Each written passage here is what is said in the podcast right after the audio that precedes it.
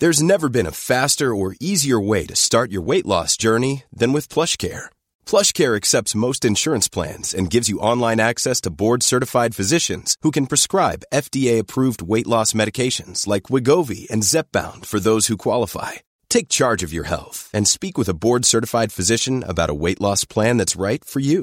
Get started today at plushcare.com slash weight loss. That's plushcare.com slash weight loss. plushcare.com slash weight loss. Hello, je reviens aujourd'hui euh, sur ce podcast L'Aléa pour un épisode un peu spécial. Euh, D'ailleurs, le, premier épisode finalement, euh, un peu intime, où je vous parle à cœur ouvert. Un épisode bilan après une vingtaine d'interviews déjà. Euh, une vingtaine d'interviews puisque ce podcast a commencé le 13 décembre 2019 précisément. C'est très perturbant pour moi d'être toute seule avec mon micro sans s'inviter. Euh, pour le coup, c'est une grande sortie de ma zone de confort de faire cet épisode. En effet, depuis euh, depuis quelques mois, je dois vous avouer que j'ai accepté puis refusé pas mal de demandes d'interview, pourtant sur des podcasts que j'adore et qui se reconnaîtront, puisque je parle souvent sur Instagram avec ces podcasts. Euh, pourquoi, finalement c'était si dur? Parce que euh, je suis partie vivre à Dubaï il y a un an. J'ai eu un bébé euh, presque au même moment. Et cette dernière sortie de zone de confort m'a fait mal. Euh, repartir en expatriation pour la troisième fois, quitter mon CDI, suivre mon mari, devenir ce qu'on appelle euh, une femme d'expat, euh, m'occuper de mon bébé de 5 mois, mon premier bébé, puisque voilà, mon bébé, ma fille Victoire avait 5 mois à l'époque quand on est arrivé à Dubaï, loin de ma maman, donc je suis extrêmement proche. D'ailleurs, je crois que je n'ai jamais autant pleuré durant le trajet jusqu'à l'aéroport, ce 3 janvier 2020.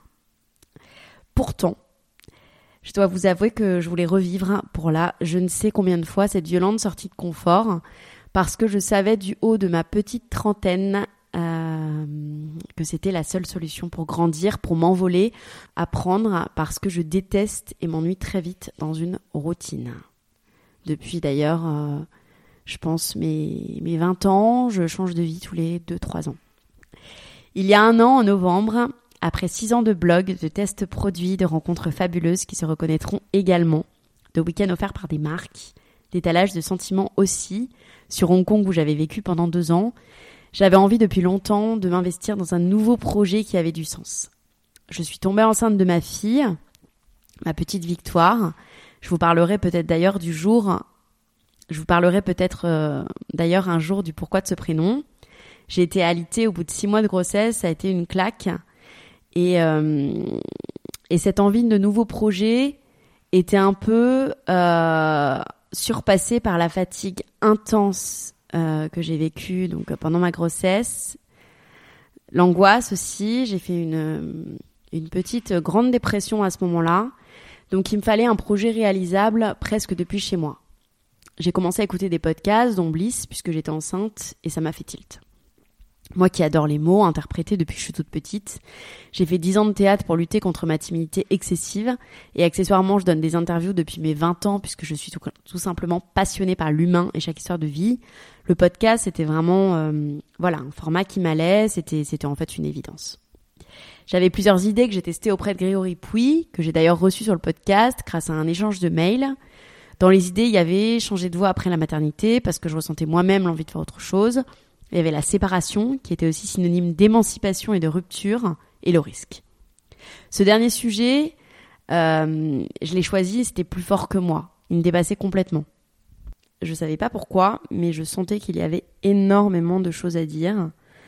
Euh, Peut-être parce que depuis que je suis toute petite, j'ai l'habitude d'aller vers mes peurs pour grandir et que j'ai toujours eu le sentiment, depuis que je suis petite fille, de pas grandir assez vite, de pas grandir assez bien que j'ai toujours eu vraiment beaucoup d'ambition en manquant à contrario trop souvent de clés, de moyens, de bienveillance envers moi-même et de confiance en moi aussi pour embrasser mes rêves.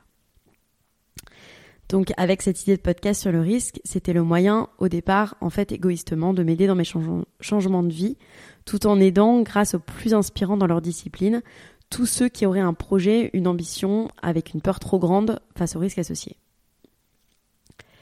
Donc, euh, après un an de podcast, euh, j'ai eu envie de faire le bilan. Je pense que c'est le moment. Et avec ce, donc il y aura plusieurs épisodes, mais avec ce premier épisode bilan, euh, j'ai eu envie de retracer finalement cinq leçons de mes invités pour oser sortir de sa zone de confort et aller vers son rêve. J'ai envie euh, bah, tout d'abord de revenir pour ceux pour qui ce concept ne serait pas clair sur la définition de zone de confort et sur les raisons bénéfiques de s'en sortir pour évoluer et pour devenir soi, qui, euh, je l'ai souvent répété sur mon podcast et j'ai souvent posé la question à mes invités, pour moi, devenir soi, c'est le plus grand, le plus indispensable, mais finalement le plus beau des risques et ça demande beaucoup, beaucoup de travail. Parce que finalement, si on ne se connaît pas, on ne peut pas prendre des risques et sortir de sa zone de confort. La zone de confort, déjà, c'est quoi? Donc, je m'en suis aperçue grâce à mes nombreux invités. La zone de confort, c'est une notion qui est très subjective. Pour certains, ce sera sauter d'un avion. Pour d'autres, ça va être changer de job. Pour d'autres encore, ça va être avoir un enfant. Pour moi, par exemple, avoir un enfant, ça a été une grosse sortie de ma zone de confort. La zone de confort, c'est la zone dans laquelle on se sent à l'aise, dans laquelle on a le sentiment de maîtriser ce qui nous arrive, dans laquelle, a priori, on ne ressent pas de peur, on ne ressent pas d'anxiété, on prend pas de risques, mais finalement dans laquelle notre niveau d'évolution est limité, dans laquelle nous ne nous accomplissons finalement pas ou pas assez, et dans laquelle nous ne dévoilons pas pleinement notre potentiel. Sortir de sa zone de confort, c'est aller vers l'inconnu, c'est se challenger, aller vers son risque, rencontrer de nouvelles personnes aussi, développer sa confiance en soi extrêmement, se connaître davantage et devenir pleinement soi. Sortir de sa zone de confort, c'est très important puisque ça nous permet d'être plus résilients lorsqu'une situation que l'on ne maîtrise pas se présente à nous. Et Dieu sait qu'elles peuvent être nombreuses, ces situations. Toute notre vie, en fait, finalement, on fait face à des obstacles, à des, choses qu'on ne maîtrise pas. Et quand on sort de sa zone de confort, on est de plus en plus résilient et on peut faire face à ces obstacles. Plus vous aurez entraîné votre cerveau à sortir de ce terrain connu, plus vous traverserez les espaces où vous ne vous sentez pas confortable, et plus vous développerez votre espace de confort et vous vous donnerez la chance d'accéder à votre véritable vous. Mais pourquoi c'est si dur hein? Alors là, j'ai rien inventé. Euh, j'ai fait quelques recherches. Euh, déjà au début de ce podcast, euh, c'est très difficile de faire cet exercice parce que en fait finalement on trouve les réponses dans la neuroscience et d'ailleurs c'est pas mon invité Philippe Noël si vous avez écouté l'épisode qui dirait le contraire. Notre cerveau c'est tout simplement un muscle qui s'habitue très vite au confort si nous le stimulons pas. Le cerveau, il veille à notre survie et il reste en alerte face à un danger potentiel. C'est pourquoi en fait, il est si dur de sortir de cette zone de confort pour passer, en fait, comme le stipule le fameux concept de psychologie, encore une fois, j'invente rien, ce concept qui montre que quand on sort de notre zone de confort, on passe dans la zone de peur, puis dans la zone d'apprentissage et enfin dans la zone de croissance. Si on n'entraîne pas notre cerveau, notre cerveau, il va pas faire l'exercice lui-même.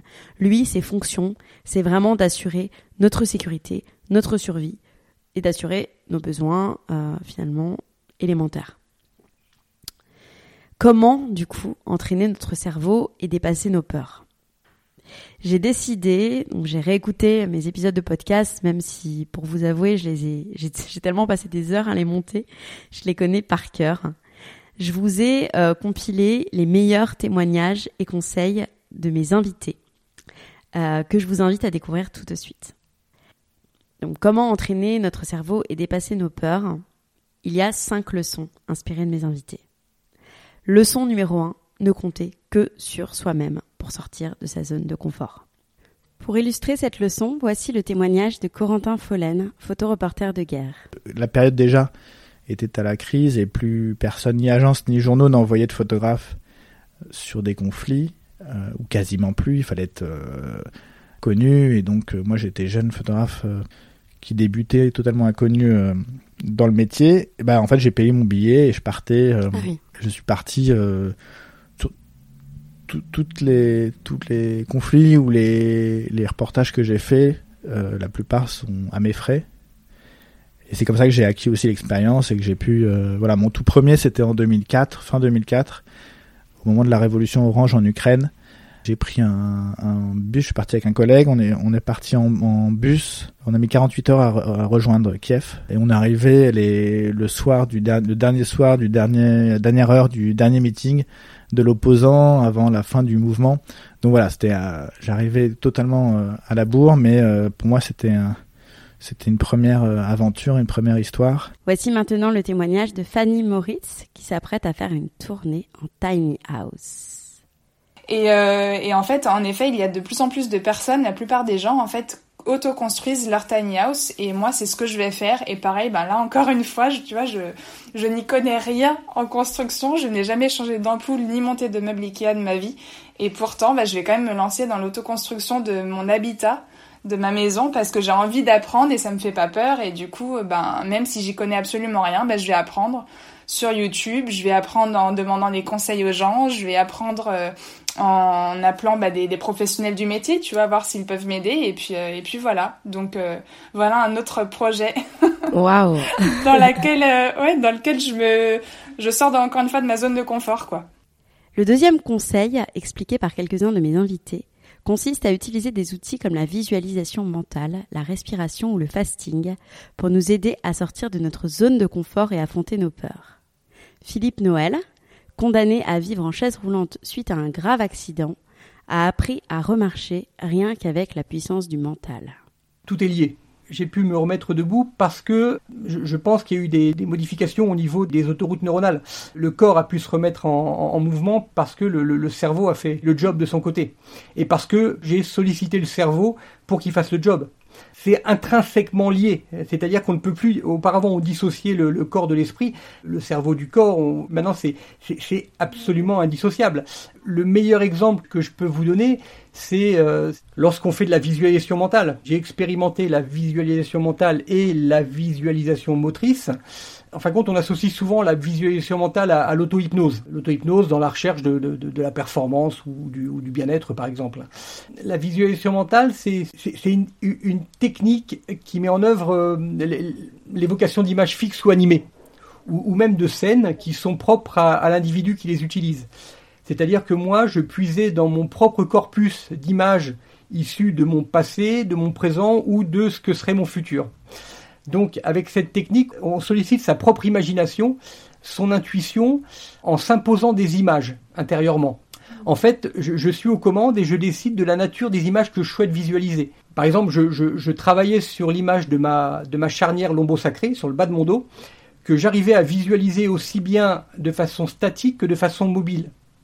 Et, je me permets d'insister sur le fait que ces images, dans la visualisation mentale, euh, doivent impérativement être positives et associées à des émotions agréables pour celui qui les produit. L'objectif est vraiment d'impacter positivement son inconscient. Et, lorsqu'elle est bien maîtrisée, la visualisation mentale va solliciter des capacités qui sont liées à la concentration, la focalisation, la mémorisation, mais aussi des capacités qui sont liées au raisonnement, à la résolution de problèmes ou même à la prise de décision.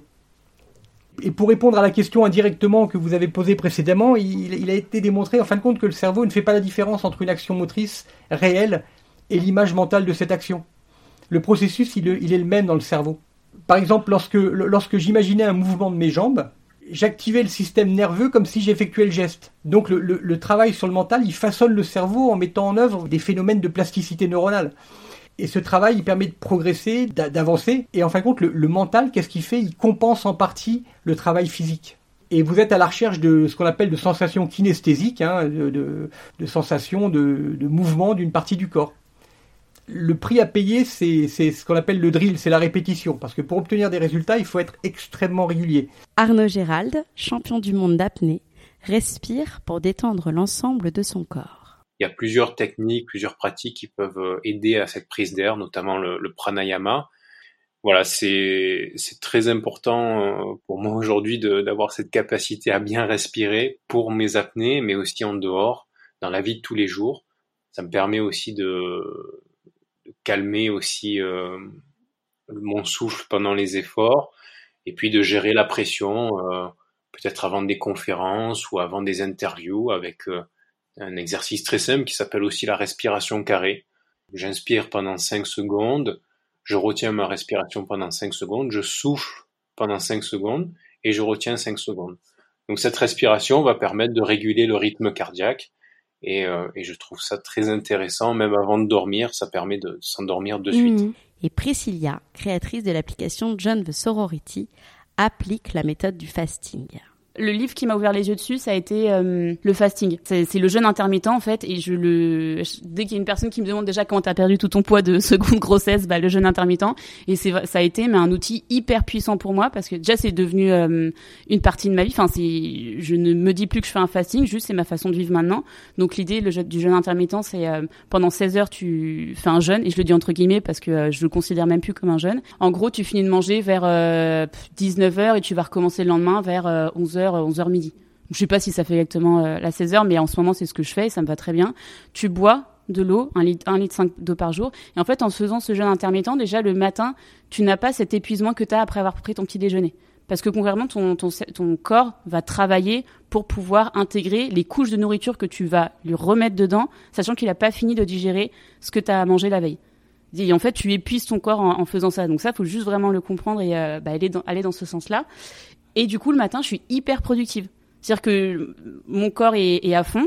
Euh, je bois mon eau et euh, j'ai le cerveau qui est complètement libre. J'ai pas à euh, me dire que j'ai déjà préparé mon petit déj, le préparer, le manger, le digérer. Déjà, j'ai c'est devenu limite pas une contrainte, mais quand même, quand il y a, par exemple il y a des euh, événements sociaux, genre euh, tu vas faire ton brunch ou tout machin, oui, je vais manger, il y a aucun souci dessus, c'est pas, euh, je peux casser le truc quand je si j'ai envie de manger le matin, je vais le faire. Mais juste, je sais que en faisant ça, je vais être hyper hyper focus sur ce que je vais faire. Donc tu as l'alimentation là-dessus. En sport, j'alterne entre du hit et en fait c'est du c'est des séances de sport hyper courtes, donc je vais faire 15 minutes ou 30 minutes qui me qui me suffisent, qui me permettent de bien me bien me déchaîner.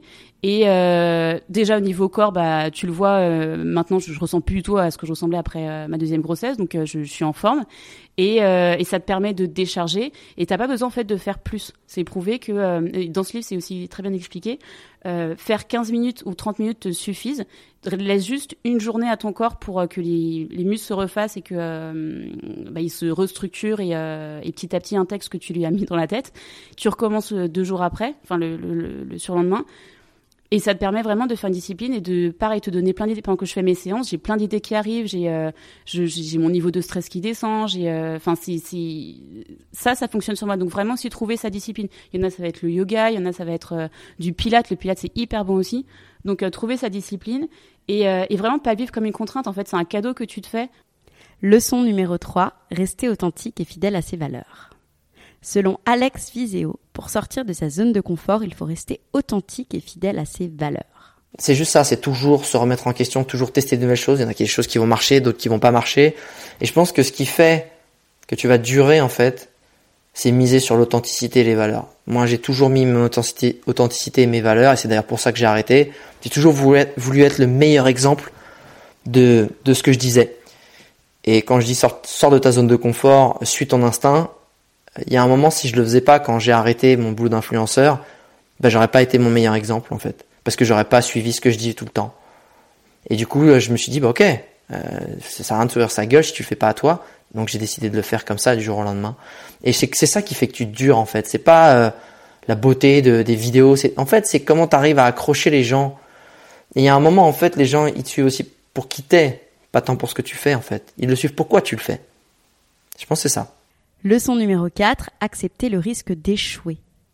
Et voici le témoignage de Blaise Agresti, fondateur de l'école Mountain Path. Le risque nécessaire, c'est le déséquilibre qui permet de, marcher. En fait, moi, le, le risque premier, essentiel à la vie, c'est le déséquilibre, c'est l'acceptation du vide. Si, quand je suis un petit enfant, j'accepte pas de tomber un peu, et ça, c'est le mouvement de la vie. Donc, le risque premier, pour moi, c'est cette acceptation du vide, de la chute, qui permet de, de, de, créer des choses, d'être dans une dynamique. Voilà. Et ça, il faut qu'on réapprenne à accepter le risque de la chute. Voilà. Ça, c'est, ça me semble absolument essentiel.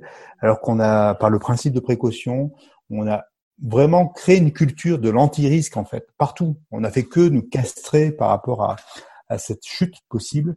Il faut donc donner la possibilité à chacun de réapprendre euh, le goût du déséquilibre euh, pour pouvoir mieux appréhender en fait plein plein de choses, plein de réalités.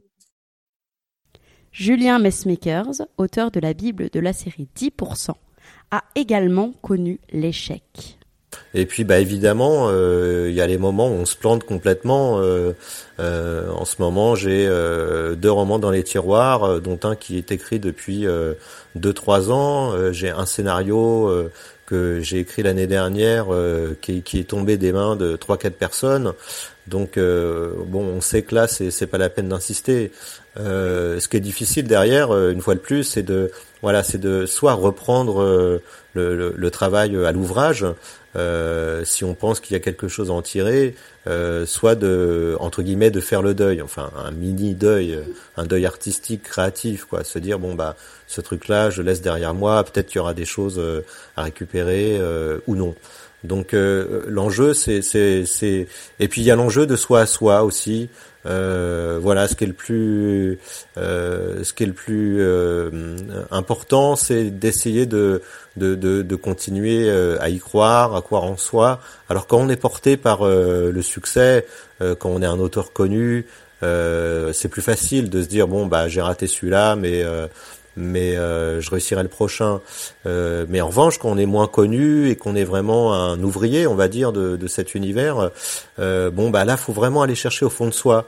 Euh, cette conviction de se dire bon c'est pas grave celui-là je l'ai raté mais euh, de toute façon il y a quelque chose à en tirer même si je me suis planté et, et vas-y lance-toi sur ta prochaine idée. Et tu sais ce truc que tu avais au fond de, de, ta tête il y a quelque temps et dont tu te dis qu'il y a vraiment quelque chose à écrire et, et que ça fait sens. Donc euh, euh cet enjeu-là en fait il est presque plus important que, que l'enjeu de voilà de, de, de crédibilité euh, auprès des, des, professionnels. Parce que si on perd euh, cette confiance en soi euh, je pense qu'on perd euh, on, on perd pas tout mais mais voilà on perd l'essentiel pour Peggy Boucher première femme à avoir traversé l'Atlantique à la rame il faut également accepter le risque de tomber qui est inhérent au fait d'entreprendre en fait, en ce qui me concerne, l'incertitude, je la gère en anticipant les risques et surtout en osant en prendre. Parce que très tôt, dès ma plus tendre enfance, en fait, j'ai compris que le lien entre le rêve et la réalisation, il s'appelait avant tout l'action. Et c'est vrai que cette volonté de sortir de sa zone de confort, de prendre des risques, bien elle ne peut être durable si elle n'est pas à l'épreuve des actes et surtout de l'envie d'agir. Donc, en ce qui me concerne, en tout cas, j'essaye au quotidien de me concentrer sur ce que je veux et non pas sur ce que je crains. Ça fait une, énorme différence.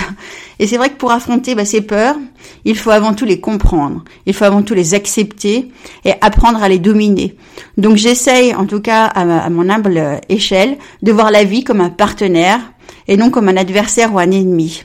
De voir la vie comme un terrain d'exercice où on apprend chaque jour, on progresse et surtout on s'encourage, on se motive et on croit en soi, bah, tout simplement. En fait, nous sommes le 28 mai 1998. J'ai parcouru 5500 kilomètres, un bout de bras. J'ai enduré pas moins de 79 jours de mer, perdu 15 kilos, et je suis à environ 120 kilomètres de l'arrivée en Guadeloupe. J'ai des conditions de météo qui sont très musclées, la mer est déchaînée, je suis dans des creux de 7 à 8 mètres, et au moment, en fait, où j'ouvre le panneau de pont, le hublot, une déferlante qui arrive par le travers et fait chavirer le bateau. Et là, en un quart de seconde, ma vie va basculer. Tout se passe très vite, donc le bateau va être à l'envers, ma ligne de vie et mon harnais sont bloqués et je ne peux pas remonter à la surface pour prendre ma respiration.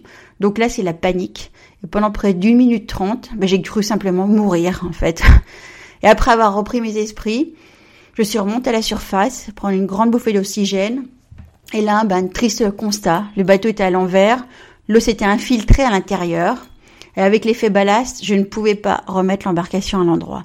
Et là, mon objectif n'était plus désormais de franchir cette ligne d'arrivée, mais de survivre. En étant si près des côtes, j'ai pensé alors que la récupération sera très rapide d'ici une petite heure, et malheureusement, aucun signe de secours à l'horizon. Et ça a duré pendant près de 9 heures, 9 heures, 9 longues heures en survie. Et pour moi, en tout cas, il était toujours important à ce moment-là d'être dans l'action, d'être dans la recherche de solutions, parce que j'avais besoin de m'accrocher à l'espoir et besoin aussi de me convaincre que je devais et pouvais m'en sortir. Et je pense que quand on s'est autant investi pendant ces deux années de préparation sur un tel projet, on ne peut pas baisser les bras. Donc j'ai repensé à tous les efforts, à tous les sacrifices que mon équipe, que ma famille et que moi-même avions réalisés, et j'ai tenu bon. Et au bout de ces neuf heures en survie, eh bien, je suis secourue, je suis sauvée in extremis. J'étais récupérée par un cargo. Les douanes françaises m'avaient largué un canot de survie. Et une fois en Guadeloupe, je suis tiraillée en fait entre deux sentiments. Le premier, celui d'avoir démontré qu'une femme pouvait le faire, donc cette fierté. Et puis le second, c'était celui de ne pas avoir franchi cette ligne d'arrivée à 120 km alors que je venais de parcourir 5500 km à bout de bras. Mais pour moi, en tout cas, cette première traversée n'a jamais été pour moi un échec, mais plutôt bah, une victoire inachevée. Leçon numéro 5. Se connaître en profondeur. Enfin, Anne Cazobon et Maï UA nous conseillent et recommandent d'aller fouiller dans notre passé, nos mémoires familiales, nos traumas et notre inconscient pour nous connaître parfaitement. Faire cette démarche nous permettra de prendre conscience de nos failles, améliorera notre confiance en nous et nous conduira ainsi à oser. Voici le témoignage de Anne Cazobon. Alors les traumas, il y en a vraiment beaucoup. Moi, je travaille beaucoup euh, sur ce sujet qui me passionne depuis 20 euh, ans presque. Euh, les traumas, il y a les grands traumas qui sont le deuil, la rupture, le licenciement, la maladie, l'agression, la violence, l'abus. Euh, et puis il y a les petits et moyens traumas euh, qui peuvent être considérés comme gros traumas pour certains aussi. Donc là, c'est toujours euh, c'est extrêmement personnel et subjectif. Euh, ça peut être euh, peut-être que à 6 ans, ma grand-mère chérie que j'aimais tant décède et on considère qu'à 6 ans, je suis trop petite pour aller à son enterrement. Donc on va me confier à la voisine que je connais à peine et je vais voir toute ma famille aller à cet enterrement.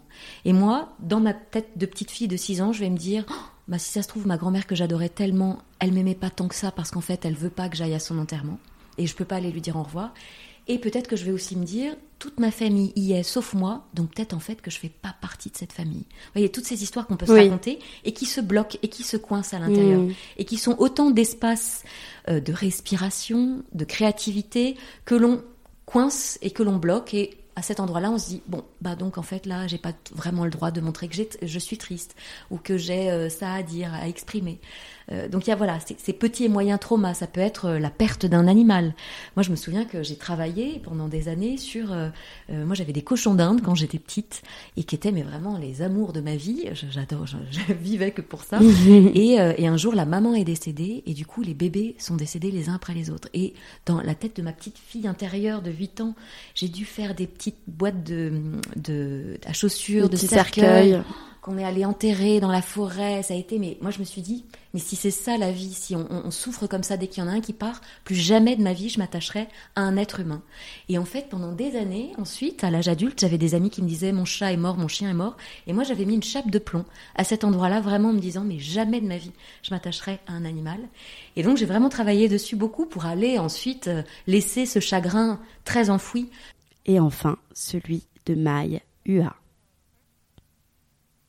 Euh, tu ne sais, moi je ne sais pas pourquoi j'ai la caméra, comme certains ne savent pas pourquoi ils écrivent, comme tu sais pas pourquoi tu crées un podcast, mais il faut le faire. Donc c'est vraiment quelque, c'est euh, your call for life, tu vois, ils disent ça en anglais. Donc euh, il y a un mélange de ça et puis y a un mélange de ta peur et tu y vas. Et c'est ça en fait, je pense, enfin il y a beaucoup d'aventures euh, psychologique comme ça de sur l'idée de grandir. Quand à quel moment on grandit?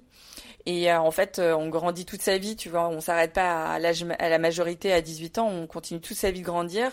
Et je pense que moi c'était un, moment où j'avais besoin de grandir. Et pour grandir en fait il faut on apprend à traverser sa peur. Et, euh, et ça, c'en était une énorme en fait, de, A à Z, c'est-à-dire prendre la caméra, filmer, interroger les gens, monter et puis partager ça, partager ça au monde entier. Ensuite, c'était c'était des peurs énormes, mais mais que tu traverses parce que je pense qu'il y a quelque chose en toi, la fameuse petite voix, qui sait que tu dois le faire. Et donc quoi qu'il en coûte, enfin c'est pas, c'est même pas quoi qu'il en coûte, quoique comment dire, si pour moi c'était vraiment à la vie à la mort. Donc, euh, donc ça, ce film, il m'a obligé à détruire beaucoup de choses. Euh, mais je l'ai fait parce que je savais que c'était la condition sine qua non pour en faire renaître d'autres. Et que même si je savais pas ce que ça allait faire renaître, et puis tu vois, il y a, y a, eu des terrains qui ont qui sont restés euh, dévastés pour toujours. Tu vois, j'ai euh, j'ai des j'ai un oncle qui me parle plus. Euh, enfin, tu vois, il y a des choses qui ont été euh, définitivement, enfin pour l'instant en tout cas, terminées. Et puis en même temps, voilà, j'ai une relation à ma mère qui s'est totalement transformée, une relation à mes enfants qui s'est qui s'est déployée, et puis bah évidemment une relation à moi-même qui qui s'est totalement révélée et transformée. Leçon numéro 6, et c'est la mienne, se faire accompagner par des personnes de confiance. Aucune honte à dire que chaque grand changement peut s'accompagner de grands bouleversements qu'il est souvent difficile de gérer seul. Personnellement, cette année, j'ai été suivie par une coach pour la partie professionnelle puisque j'ai complètement changé de statut passant de 7 années en salarié à freelance depuis Dubaï. Entre la construction de mon offre, le côté administratif et les nombreux questionnements, ce fut essentiel.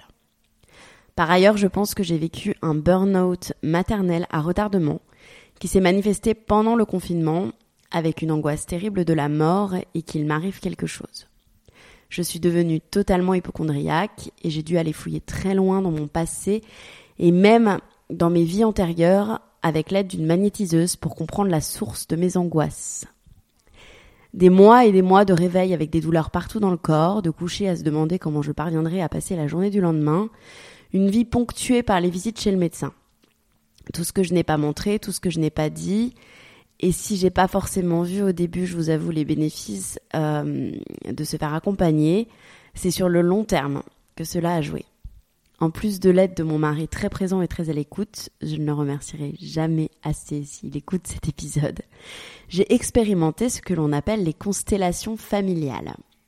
Parce que je ne dirais pas mieux pour l'expliquer, euh, selon Wikipédia, la méthode des constellations familiales et systémiques est une méthode de thérapie familiale transgénérationnelle développée dans les années 1990 par Bert Hellinger, ancien prêtre allemand devenu psychothérapeute, basée sur la mise à jour de l'inconscient familial par le biais de jeux de rôle et de psychodrames qui auraient le pouvoir de résoudre les conflits. Ainsi, il est possible de faire se rencontrer une personne décédée et une personne qui vient de naître avec la méthode des constellations familiales, de faire passer des messages à des personnes dans l'au-delà, de comprendre la source de certaines peurs. Selon Anne Cazebon, qui a été ma coach, euh, nos comportements malaises maladies seraient des reflets de conflits non réglés de générations précédentes. Le travail des constellations familiales nous aide donc à élargir notre conscience, à poser des actes neufs pour prendre notre juste place et ainsi devenir auteur et acteur de notre existence. Nous libérer du passé nous permet d'écrire un nouveau présent. Au bout d'une dizaine de séances, couplées de séances avec mon énergéticienne, j'ai senti un mieux-être progressif.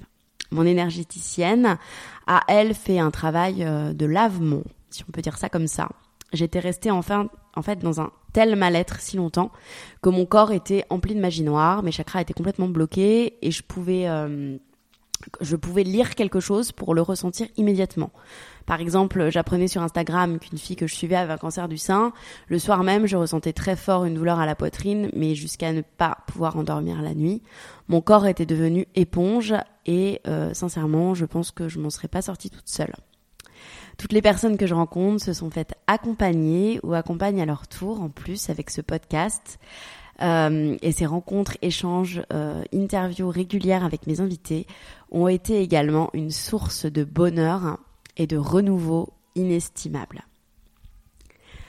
Pour conclure cet épisode, je dirais que toutes mes sorties de confort, de, de zone de confort depuis dix ans, donc euh, que ce soit faire du spectacle d'impro alors que je suis morte de timidité, partir à Hong Kong signer mon premier CDI sans aucune garantie, ouvrir mon blog dans lequel je me suis beaucoup trop dévoilée, découvert le monde de l'influence et ses ressorts, changer une fois, deux fois, trois fois de boîte pour travailler sur de nouvelles marques et des nouveaux projets, décider de devenir animatrice de conférences et intervieweuse à côté de mon CDI et parler devant plus de 500 personnes dans un micro tout en devant paraître évidemment super à l'aise, acheter un appartement, m'expatrier avec un bébé de 5 mois à Dubaï, ville que je connais pas, dans laquelle j'étais allée trois jours avant et qui est en tout point différente de l'Europe et de tout ce qu'on peut connaître en France, me former et tester la médecine parallèle alors que je ne pensais jamais m'y pencher un jour, Bref, toutes ces expériences, toutes ces sorties de zone de confort m'ont conduit aujourd'hui à me sentir plus libre, plus forte, plus capable, plus confiante.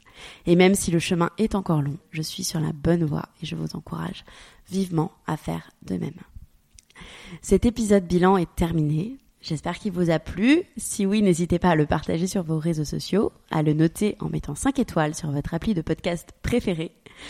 Laissez un commentaire et en parler autour de vous. C'est en sortant de notre zone de confort que l'on atteindra notre zone de magie et surtout en s'entraidant toutes et tous ensemble. À très vite. Hi, I'm Daniel, founder of Pretty Litter. Did you know cats tend to hide symptoms of sickness and pain? I learned this the hard way after losing my cat, Gingy. So I created Pretty Litter, a health monitoring litter that helps detect early signs of illness by changing colors, saving you money and potentially your cat's life. Pretty Litter is veterinarian developed, and it's the easiest way to keep tabs on your fur baby's health right at home. Go to prettylitter.com and use code ACAST for 20% off your first order and a free cat toy. Terms and conditions apply. See site for details.